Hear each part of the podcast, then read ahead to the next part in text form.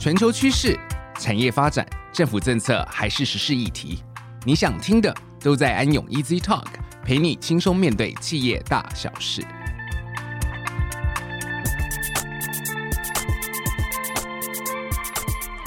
各位听众，大家好，欢迎来到安永 Easy Talk 的安永企业家讲群英叱咤。我是安永联合会计事务所审计服务部门的营运长黄建泽。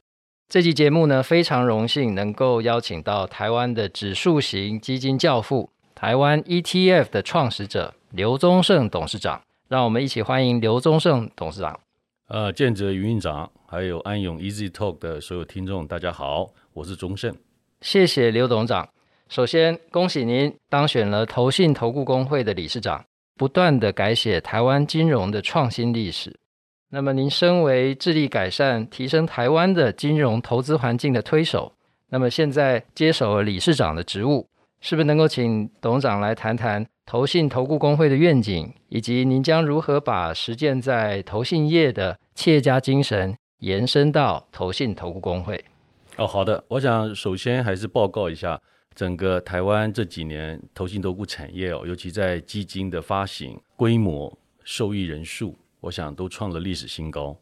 那甚至我们有所谓的境内跟境外的基金，那境内的基金也在二零一九年八月哦，正式了超越了境外的基金。那就代表国内的注册的基金，不管是从发行公司，不管是从操作管理，不管是从销售服务。我们都做了很大的一个这方面的一个提升，那这个当然要感谢主管机关的法规的开放和政策的松绑，那当然也感谢整个产业的业者，不管是在人才、技术，还有整个产品的设计研发，都做了相当大的一个投入。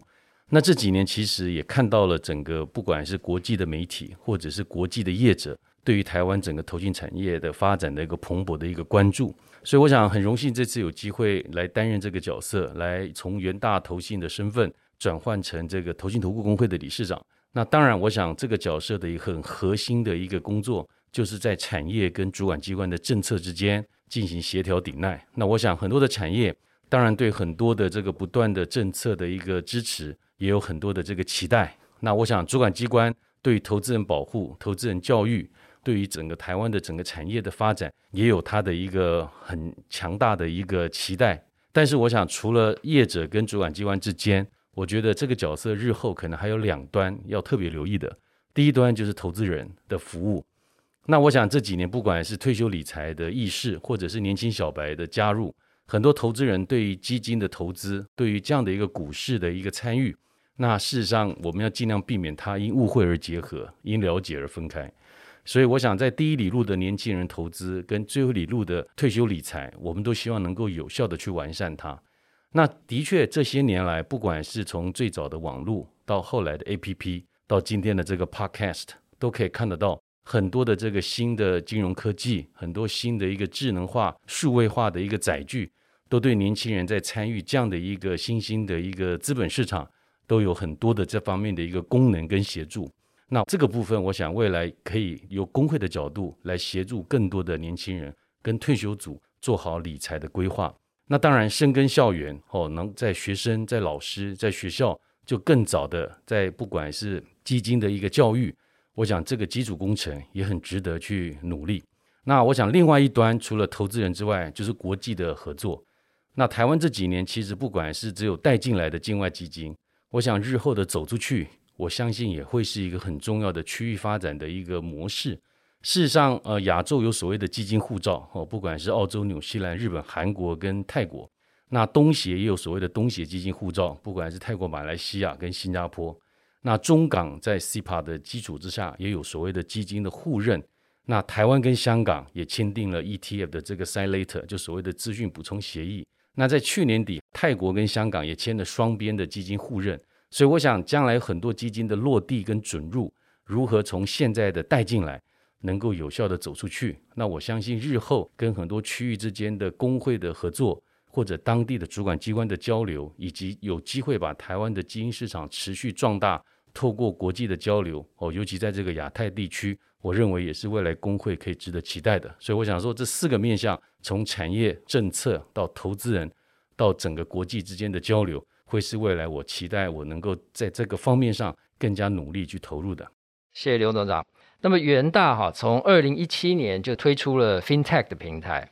布局线上创新的体验。那么您也提到了近几年的金融市场，年轻人大举进入，那么反而是战后的这些婴儿潮呢，他们就进入了退休阶段，所以市场出现了新微笑曲线的这种改变，年轻人就变成这波股市成长的新动能、关键动能。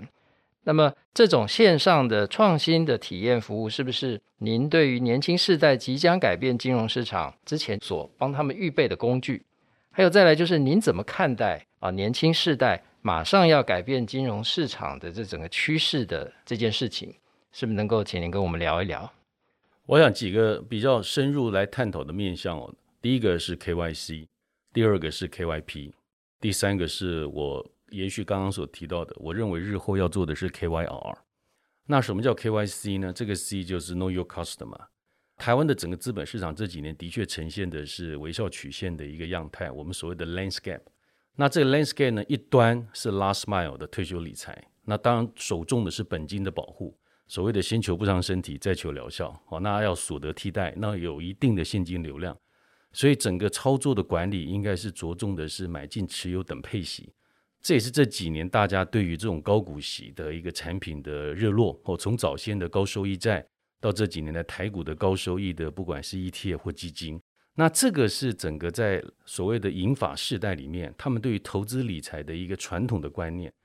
但是我们回到的第一里路，从数位的开户到数位的配置到数位的交易，整套的数位，像我们最近还做了数位的账单。哦，对账单。换句话说，将来很多的这方面的纸本，一方面传统要邮寄，现在都可以透过数位。那这事实上也是在现在所谓的净零减碳的过程的一个很重要的一个实践。所以年轻人进到这个世代的过程里面，我们在 KYC 的角度里面，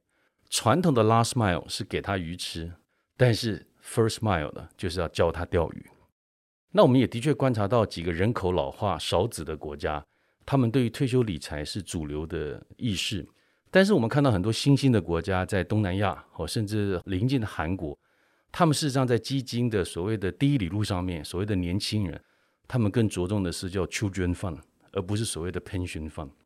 他们认为，其实应该透过基金的理财，把你的 second mile、third mile 到 last mile 去做一个完善的思维。所以这也很像美国的退休金的第二支柱的。传统的 DC 跟 DB 的 401k，到这几年很流行的第三支柱的 IRA，这个 IRA 就是有很多就是为了子女未来的大学的教育的基金的准备。那他们能够提早提拨，一方面可以递延他们的所得税，但同时也可以为未来的可能子女的教育筹措一些经费。那 401k 就是所谓的比较传统的、典型的运用在退休。所以这种第一里路、第二里路，甚至最后里路的这种在 KYC 的过程里面，也呼应到我刚才前面讲的，要做更多的教育、更多的保护，就所谓的 KYC。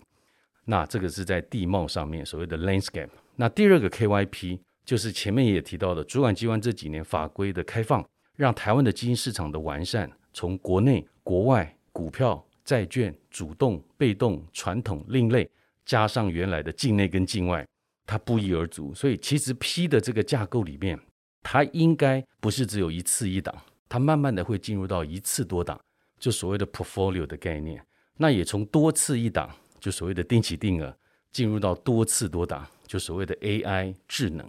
所以如果透过这种标的的一个设计，透过很多机制的开放，两年前国内开放了所谓的零股，那这两年很多券商也开放了所谓的存股。那如果零股它是把资金分散，存股就是把时间分散。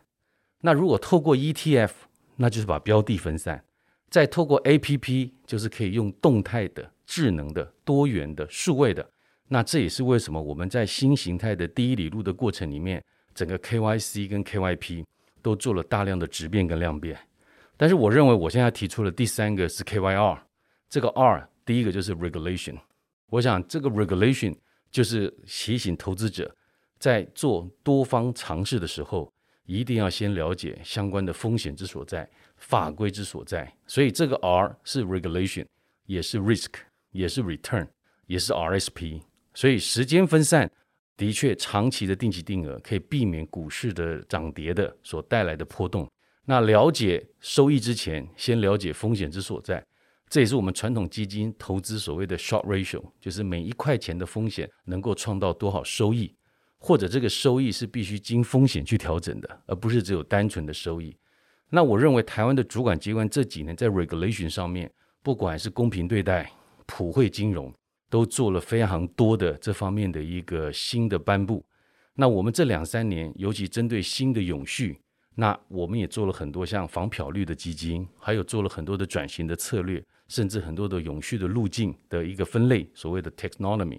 所以这一块其实，在从给他鱼吃到教他钓鱼的过程里面，新形态的感觉是更快速、更便利，但是在更安全的这个角度上面，我认为应该还有更多的基础建设跟工程，我们必须要去投入跟努力。所以我想，FinTech、AI、Digitalization、Robotic 都是很好的一个工具的应用的场景。但是这里面也希望很多的年轻人在使用的过程里面，在第一里路就不要跌倒哦。那也希望能够从第一里路、第二里路能够安全的到最后里路。那同时，我们在对最后里路的这个引法组里面，也要呼应我们现在在做的很多的这样子的一个永续的概念哦，这样的一个客户关怀的概念，希望能够做到更好。所以刚刚讲到的，从银发族到 Millennial 到千禧世代，或叫 Generation Z。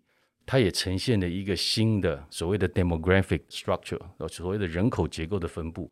那也因为是这样的分布，也才让台湾的投资的市场、基金的市场呈现了更多元的样态。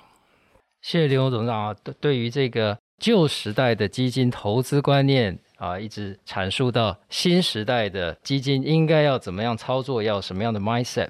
那么，呃，现在的市局是非常动荡啊，包含 COVID-19 啦。俄乌战争的爆发都造成了经济很大的不确定性，那当然进一步就会冲击到台湾的这个证券跟资本市场。那我们从二零零三年推出首档的 ETF，那当然也受到了一定的影响。那么您会怎么建议一般的投资人要怎么去因应这样子变动的这个时局？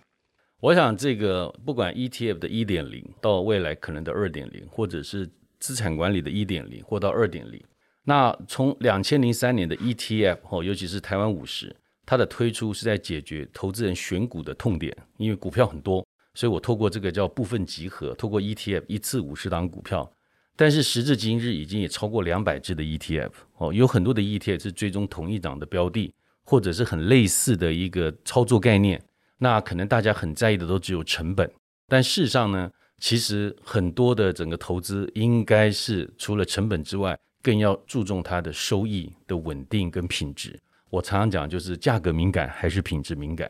那这个部分呢，我们有两百多档 ETF 的同时，也出现了选 ETF 的痛点。哦，所以 ETF 是解决选股的痛点，但是当 ETF 很多的时候，如何解决选 ETF 的痛点？所以换句话说，一点零的时代是价格敏感，是一个 product 的时代，产品的时代。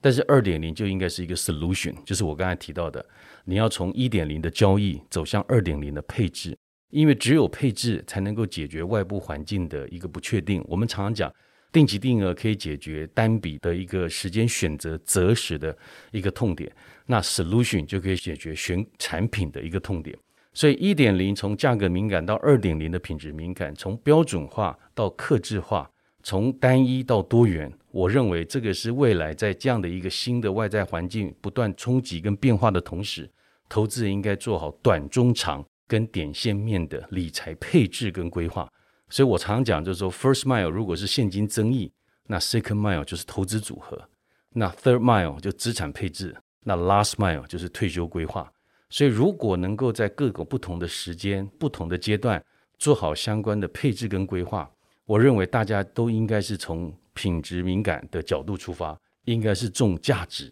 而不是重价格。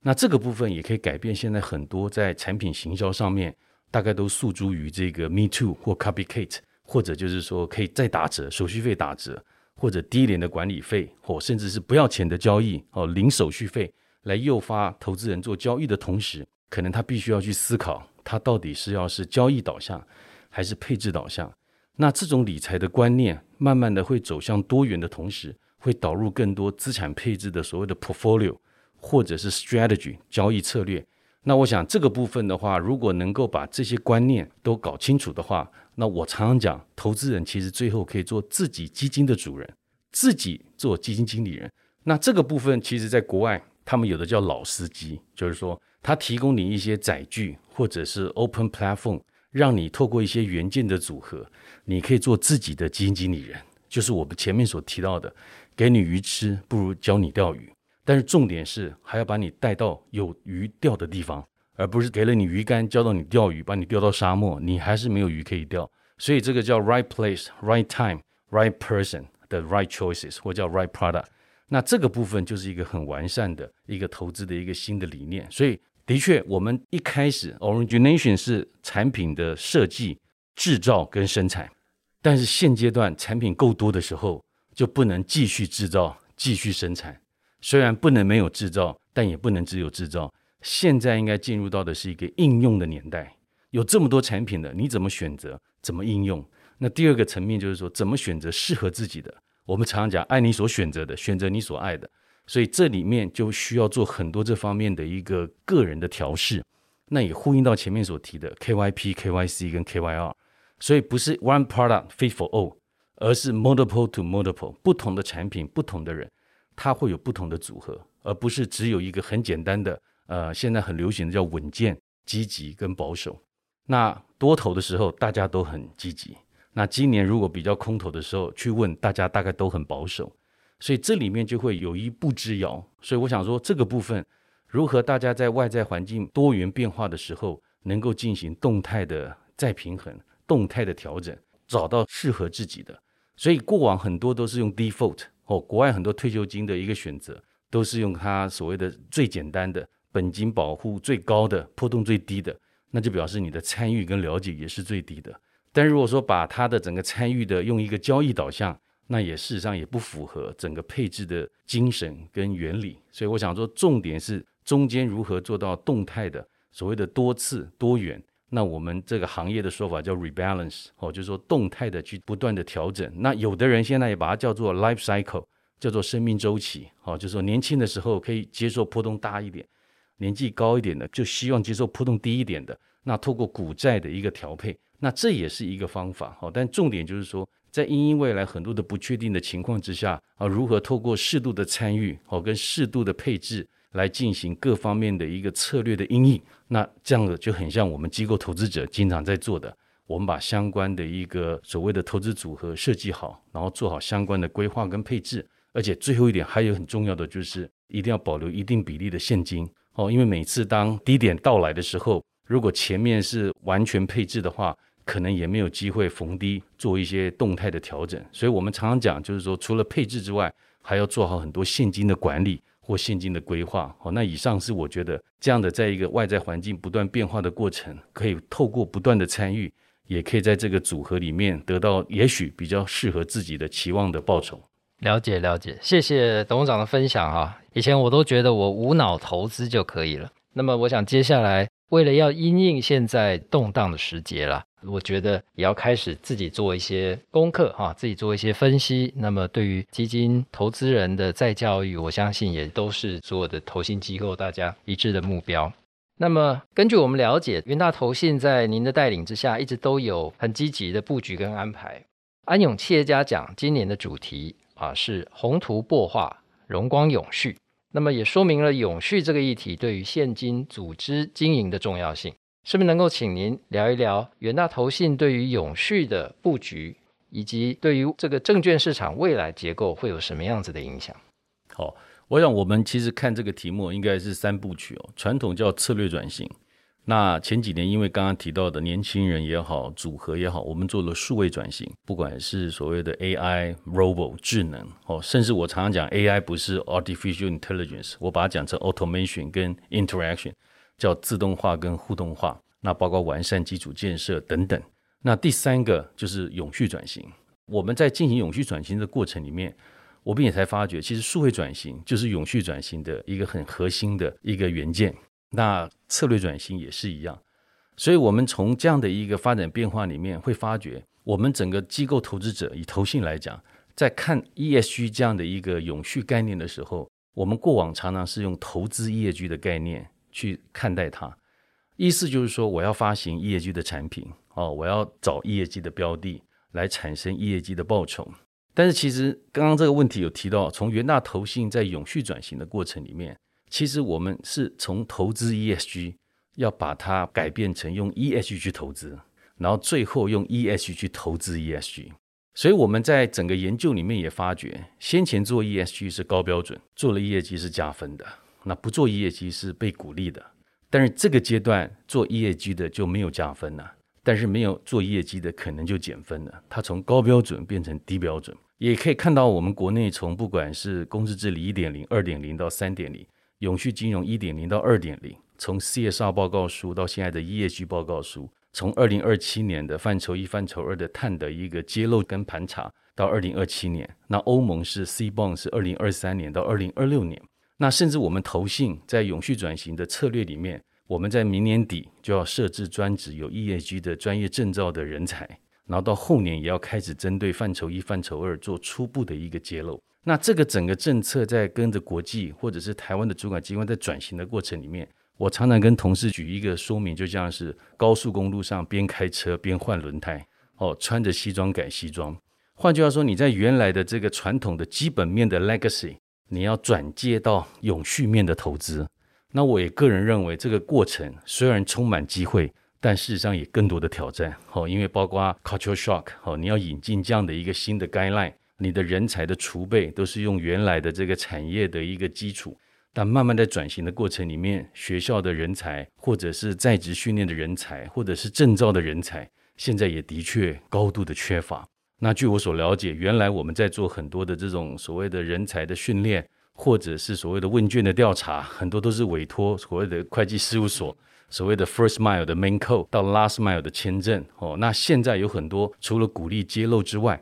也被要求要确信。哦，不管是 RSA 三千或 A 一千，有很多新的国际的准则。哦，包括原来的 GRI 的 CSR 报告书。换句话说，这种人才产业都需要。很多的公司开始去思考要设置永续长，设置永续部门，好，那自己要专职的来做相关的一个揭露。所以我们也看得到这种所谓的从人才的需求、文化的冲击，到后面的技术跟资金，很多所谓的高碳排的行业，可能在转型的过程也会面临到这个他如何去调试他自己的相关的一个生产事业的转型。那这个都是极度多的挑战。那最后就所谓的资金哦，我们常常讲说，可能还会先引起碳通膨哦，甚至整个筹资的环境哦，整个外在的一个资本的环境。所以，我想元大投信作为一个机构投资者，我们在看业绩的同时哦，我们也开始做了很多，不管是议和，不管是尽职治理，不管是影响力投资哦。我常讲 ESG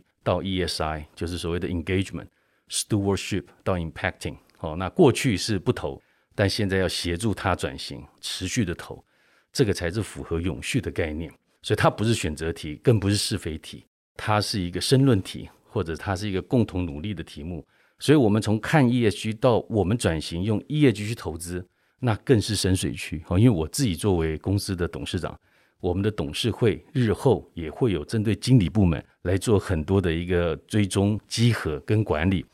那我们公司有成立永续的专职单位，哦，但事实上就像刚刚提到的，它是边开车边换轮胎，哦，它要同时的去把原来的东西跟永续的转型的东西要持续纳入。那我们具体的实践呢，就以我个人来讲，哦，我去年也去参加了永续管理师的培训，也取得证照，哦，那后来学校像台大我也去上了。那事实上，我们公司从前年到今年。陆续写了三本书，关于 ESG 的哦，不管 ESG 的十二堂课哦，ESG 的投资大未来，还有最近的这个永续资产配置的实务与运用，我们都希望回应到前面所提的，不管对我们的投资人所进行的教育，甚至内部同事的一个专业的一个训练的提升，看得出来有非常多的事情值得去努力。所以，我们终极目标当然是希望用我们的 ESG 去投资市场的 ESG，但是我们现在在整个过程里面。也必须要不断的在硬体、软体、人才还有流程，所以我之前写的是七个 P 的一个大的改变。哦，第一个 P 就是 Principle，好，我们的 Guideline；第二个 P 就是 People，再来就是 Process、Product、Performance、Protocol、Platform。所以如果说你要有什么样的 Process，透过什么样的人，以及产生什么样的产品，最后会得到什么样的报酬，整个在永续的一个转型里面，就有非常多的一个具体的一个实践要去投入。那我自己也带了很多同事哦，我们跟我们往来的投资的对象来进行议和哦，不管是叫议和还是叫尽职治理，我们都把相关的这样的一个重要的主管机关的政策跟法规